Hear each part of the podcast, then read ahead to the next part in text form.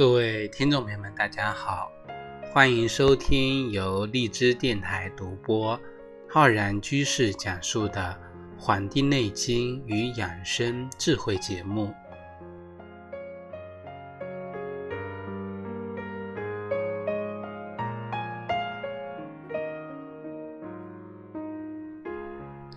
本期节目呢，是我们中医梦想故事会的栏目。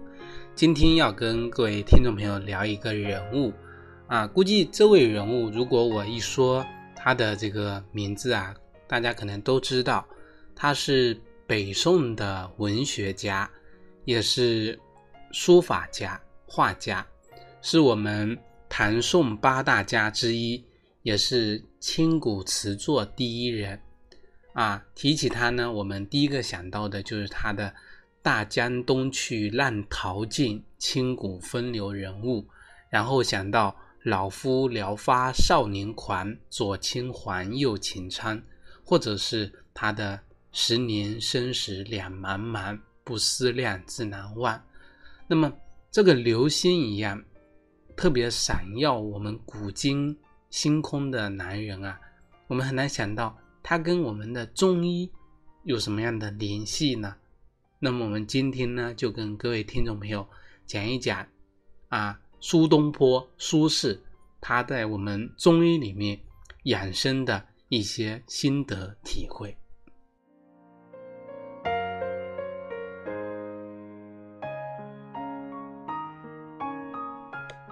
说到苏轼啊，他的这个文学成就呢非常高。啊，我们讲他是这个唐宋八大家之一，是文学家。我们可能很多听众朋友读书的时候啊，读一些文学名著的时候呢，都绕不过他。那么其实呢，他有一个跟别人合作，我们后人啊把它合编的一个这个中医的一个著作，叫《苏沈良方》。那么苏呢，指的是这个苏轼、苏东坡；沈啊，指的就是我们。就是中国科学史的第一人，叫什么沈括。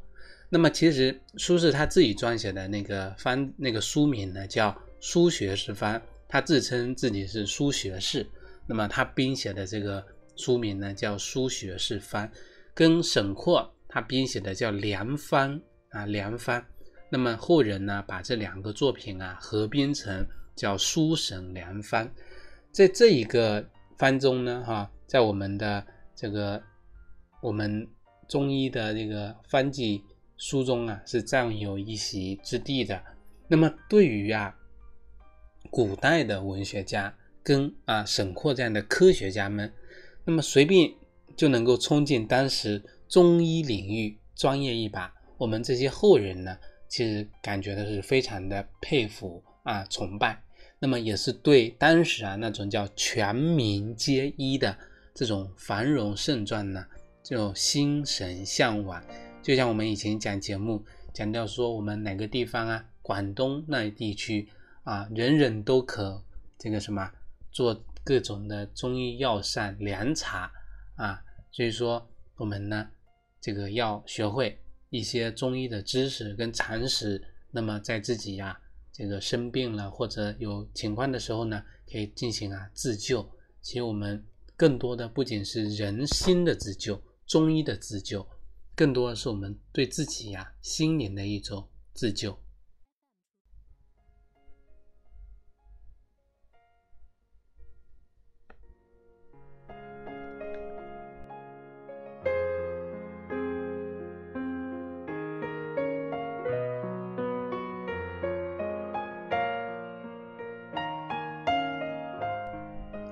那么其实呢，也不是说啊随随便便呢就能够写出一个啊医书或者说名方出来。其实每个人的经历啊，他都有一些多多少少的这个曲折啊。我们讲他跟当时的一个名医，北宋的名医叫庞安石啊，庞安石啊，就是写下那个什么，我们有个作品叫做什么，叫《伤寒总病论》，他提出了。温病应该跟伤寒分开治疗的啊，分开治疗。那么这两个人呢，苏轼跟庞安石啊，就成为了莫逆之交。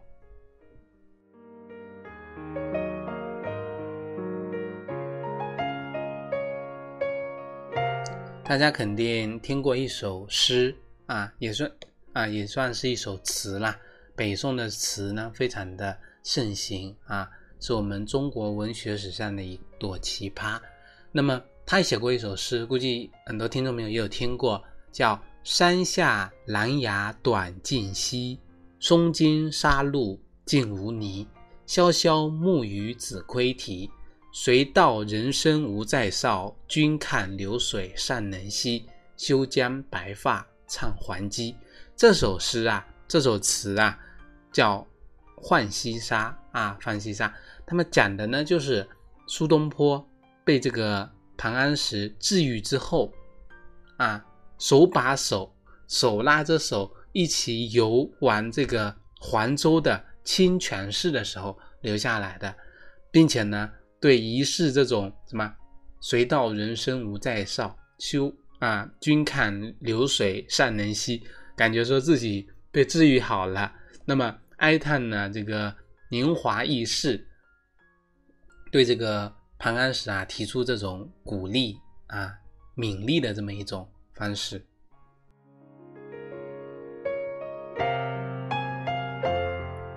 那么。说了那么多，我们是不是是说要跟苏东坡来学中医了呢？其实不是，我们啊，我们今天主要跟大家讲的是苏苏东坡他的一些养生的一些知识。就像我们以前讲这个中医梦想故事会栏目的时候，也给大家介绍一首诗歌里面啊蕴含的一些古诗的这个啊一些养生的一些帮助人启迪智慧的一些方法。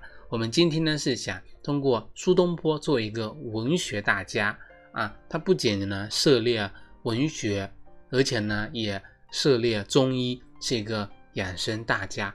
那么我想通过他的一些文学作品，包括他的《东坡志林》啊，那么来介绍一些他的一些养生的一些知识。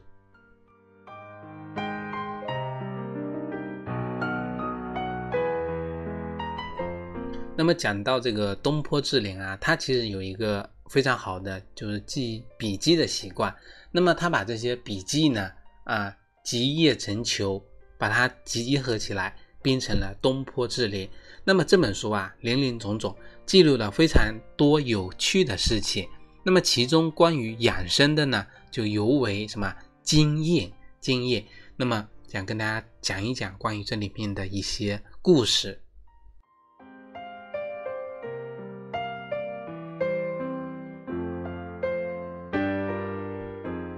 那么东坡志林呢？啊，我刚才也在翻看了一下这个书啊。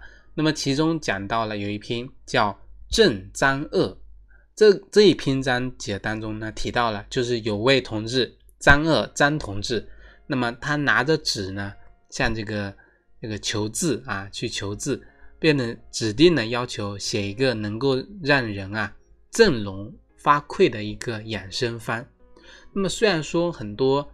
大夫，这个写这个医书医案啊，都是非常的这个厉害的，就书医双绝。一般写药方的人啊，不不是说我们现在很多为了效率写的非常草。现在我们很多都用这个无纸化办公的嘛，所以呢，很多都是直接通过电脑输入，所以很都很少有这个。如果你去一些中医的诊所，一些私人的这个。坐堂大夫的话，他们这个字啊写出来是非常好看的，所以说药方呢，它也成为了非常珍贵的书法作品啊。如果想了解更多呢，可以在我们《黄帝内经与养生智慧》的新浪微博啊，我会呢在这个新浪微博更新一期，就是我们很多名人以很多中医大家之前写过的一些非常厉害的一些药方，那么他们的字呢？每一张药方呢，都成为了非常珍贵的书法作品。但是我们的这个苏学士怎么会流于这种庸常呢？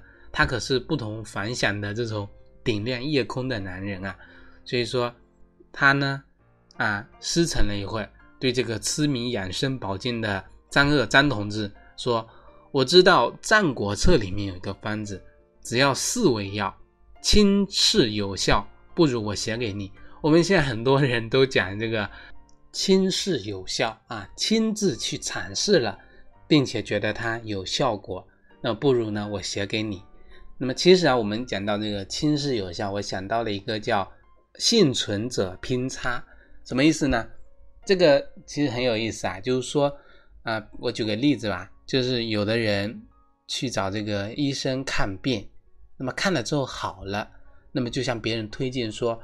哦，这个医生非常厉害啊！那么我经过他的治疗，我痊愈了，我好了。那么另外一个人呢，听了之后觉得对方试了有效，那么我也去尝试一下。其实啊，这里的幸存者偏差就在这里。这个去治疗之后并且好的人是幸存者，而那些治愈了之后没好的，跟治愈了之后没有幸存下来的人。他们是没有说话的权利啊，都变成了这个死者是不会说话的，所以那些人就不能表达自己的这个无效的这种观点。所以说，幸存者偏差就在这里表现出来。只有试过之后好的人才会说出他的想法，而那些试过之后不能表达自己想法的那些被淘汰的人，那么就成为了牺牲品。所以说这里的偏差呢，大家一定要好好的思考一下。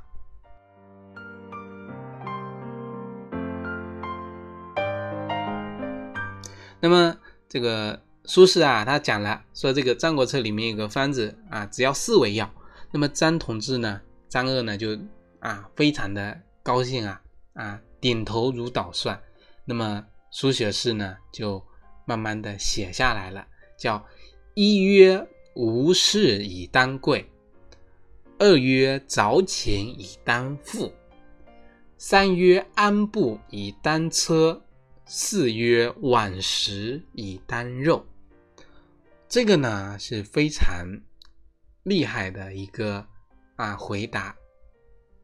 一曰无事以当贵，天下本无事，庸人自扰之。所以说，我们觉得。事情多的时候会很烦躁，世间无事才能够享受这种平和安详，我们才会把它当成一种贵。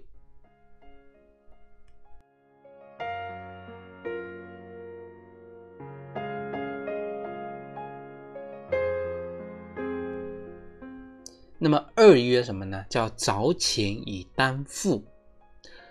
这个什么意思呢？就是早起。其实早起里面不仅包括你要早睡，还要早起，早早的睡觉，作为一种富贵来看待。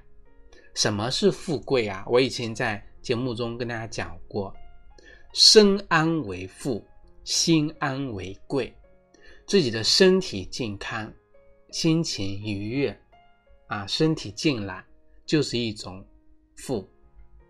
身安为富。啊，身安为心安为贵。那么自己的心内心平静，能够不为外事所左右，不为蝇头微利所这个改变自己的志向，结自己的这种志向、名利，那么都是呢浮云。这样子呢，我们才能够达到真正的富贵，而不是说你有。数不完的钱啊，你有各种的锦衣玉食，这样的富贵呢是短暂的，平平淡淡呢才是真实的。三曰安步以当居啊，居就是车，走路啊，走路呢当车。我们现在很多人都是开车啊，行走几步呢都觉得累，其实。不仅走路，你骑骑脚踏车啊，那么散散步啊，其实都是对自己的身体呢有好处的。日行一步啊，日行一万步啊，日行一善，都是呢非常好的。四曰晚食以当肉，晚上吃饭啊，这个以当肉，这是一种怎样的一种啊渊博，一种睿智，一种。潇洒跟超然，所以说我们觉得呀，呃，子呢，孔子曾经说过，说富与贵是人之所欲也。当然，他还曾经说过，说不义而富且贵，于我如浮云。富而显贵呢，是人人呢殚精竭虑啊，逢高继贵去追求的这么一种事情。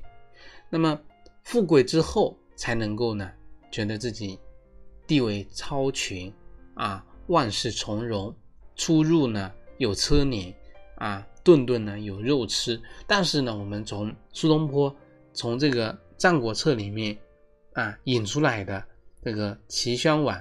跟这个对话的时候呢，提炼出的一个非常优美而且富有哲理的啊环环相扣的四句话里面啊，我们能够体会出它里面所包含的，告诉我们啊这个养生的这个本质是什么？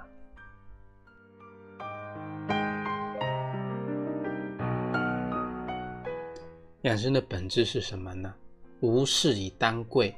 贵人地位超然，所以他不用这个劳累奔波，事事有人代为操劳，所以无事呢，他可以干嘛？养心啊！我们养生重在什么？养心，少一些琐事，少一些这个到无事的这种姿态去处理琐事，达到一种啊处理琐事的时候心不会有这种涟漪，那么自然就是这种。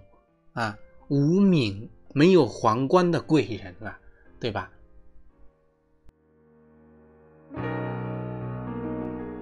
那么有钱人钱多，那么分养丰厚，但对于我们人体来说，我们人最珍贵、最金贵的是什么？是我们的肾精，肾精最为宝贵。早寝可以什么养我们的精，精气充足了。那么我们自然能够神气能够充沛，引领益寿。如果能够早睡，即便无情啊，也是百岁的富人。所以，我们从这个角度就可以理解为什么说早寝以当富。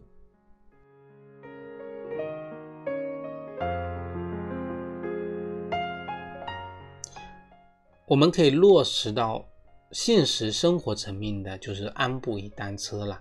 精神上的富贵安享换不来车跟肉怎么办？那么啊，苏东坡说了，不要着急，饭后百步走，活到九十九，保持平和的心态去愉快的走路，比坐车呢更加环保，更加健康。走路是非常有利于我们身体健康的啊。那么我们现在全国各地都有这样的一个暴走啊这种活动，各种的运动，所以说一定。当然，我们苏东坡讲的安步啊，它不是这种暴走啊。在我们今天的生活节奏下呢，除了平时多走走，更多的是要一个安字，安于骑这个，是吧？坐公交车、地铁，开现在开的车，安于这个，不要呢这个太这个节奏快的这种节奏。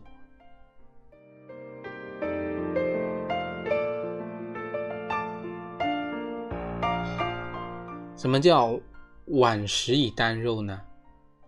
晚食以当肉，不饿不食，饿了吃什么都香。豆角炒茄子赛过呢葱炒海参，这个是非常有操作性的一条。我们食欲不佳，不想吃菜，挑食怎么办？苏苏东坡说了，饿一饿就好了啊。现在我们都讲啊，说孩子不吃饭怎么办？啊，肯定是装的，打一顿就好了。那么其实这里讲呢，就是要什么晚食，饿一会儿再吃饭，吃什么都香。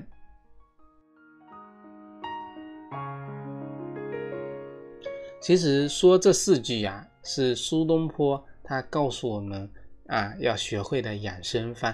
总结一下啊，养心要早睡，那么要多运动，要知道饥饿感。所以说，总结一下就是这么几个字：少操心，早点睡，走一走，饿一饿。其实，对于我们追求富贵、追求名利的人来说呀，苏东坡在他的这个文章中也告诉我们了，叫善处穷则已，困顿之中自我去调整的一种良方。它不仅是调整我们日常养生的，它更多的是给我们一种啊这种精神上的一种指导。啊，孔子曾经说过：“富而可求也，虽执兵之事，无以为之。”我们比圣人万分不及其一，自然不可能去追求那种更富裕、更美好的生活。那么追求之中的过程中，我们但是要时时不去忘记我们今天讲过的这堂课，讲过苏东坡养生的良方，去追求我们身体跟心理的平衡。它才是我们养生的奥义之所在。所以大家知道了吗？什么是富贵？什么是富贵？身安为富，心安为贵。好了，我们今天的节目就跟各位听众朋友分享到这里，非常感谢大家的收听。如果想学习更多的中医知识的话呢，可以关注我们《黄帝内经与养生智慧》的微信公众号跟新浪微博。